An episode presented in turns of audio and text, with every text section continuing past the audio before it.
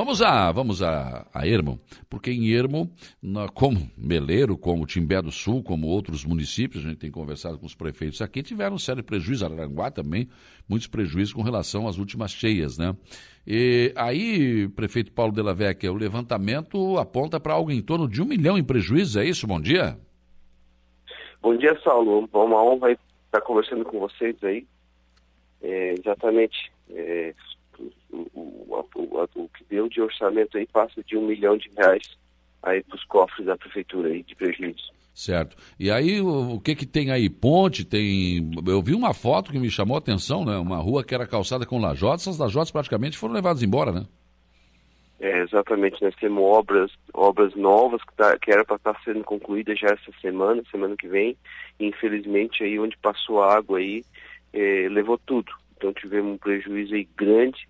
O saldo sabe que o preço das coisas hoje subiram muito, né? É, material de construção aí para construir uma, uma ponte aí não baixa do valor de 300, 400 mil reais, né? É. Então, nós, ponte, nós temos ponte aí de 11 metros, uma ponte aí que tinha um acesso entre a comunidade de Garapuvu e Molderma aí, que ela foi levada e a gente precisa aí dessa parceria governo do estado, a gente fez um trabalho muito bom com a Defesa Civil aí, onde a gente conseguiu apontar esse orçamento aí que uhum. deu um prejuízo, vai dar um prejuízo muito grande para o município. Pois é, aí um momento é que eu tenho acompanhado, o senhor tem feito obras aí, tem conseguido calçar algumas ruas, tem resolvido alguns problemas, aí dá uma enxurrada dessa, quer dizer, leva, leva uma grande parte por água abaixo, né? Dá, dá um, é uma situação bem complicada, né, prefeito? Exatamente, a gente, é, um momento a gente está um momento muito bom, uma fase muito boa de bastante obra, é, mostrando onde é que os recursos estão sendo aplicados, né, levando é, as, as, emendas, os recursos, tudo essas transferências aí para o município, né, para todas as comunidades. E daí a gente vem aí com uma chuva que foi mais de 230 milímetros no município, foi muita coisa, né? É. Então a gente, a gente entristece um pouco, porque agora tem um prejuízo. A gente podia estar pegando esse valor todo e investindo em mais obra, né? Seria muito importante, né?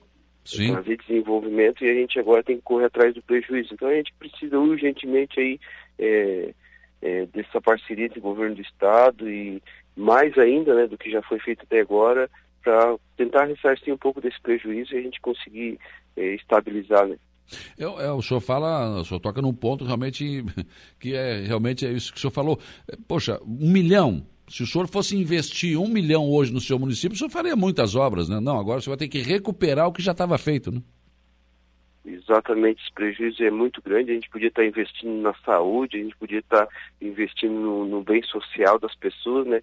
Infelizmente, a gente tá, tem que estar corre, correndo atrás do prejuízo aí para ressarcir essas, essas obras que, que, que alguma coisa já estava quase, quase entregue. Agora, imagina ter que estar recuperando, né?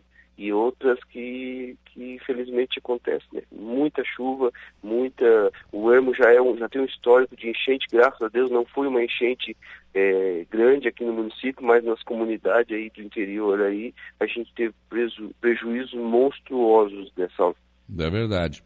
Agora, o senhor procurou a Defesa Civil para isso, para tentar né, eh, essa ajuda?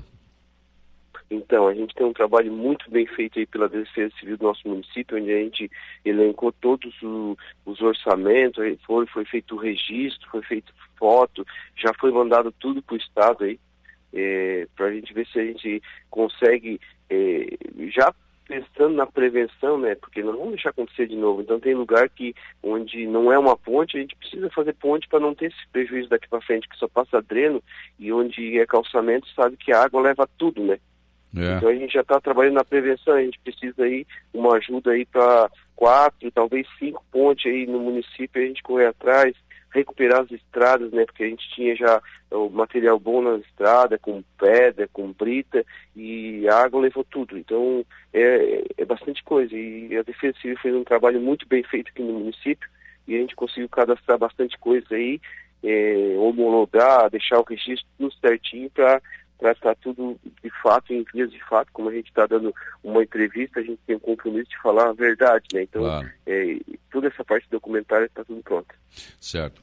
Agora, essa, essa situação né, da cheia do rio, é, ela acaba apontando de novo para uma bandeira que parece que precisa ser levantada outra vez. O prefeito César já disse, olha, já vou, tenho conversado, já vou conversar com o governador Carlos Moisés a respeito disso. Abertura e fixação da barra do Rio Aranaguá, porque toda essa água, desses rios todos lá de cima, né, no pé da serra, Sim. de toda a região, vem pelo Rio Aranaguá, né, prefeito?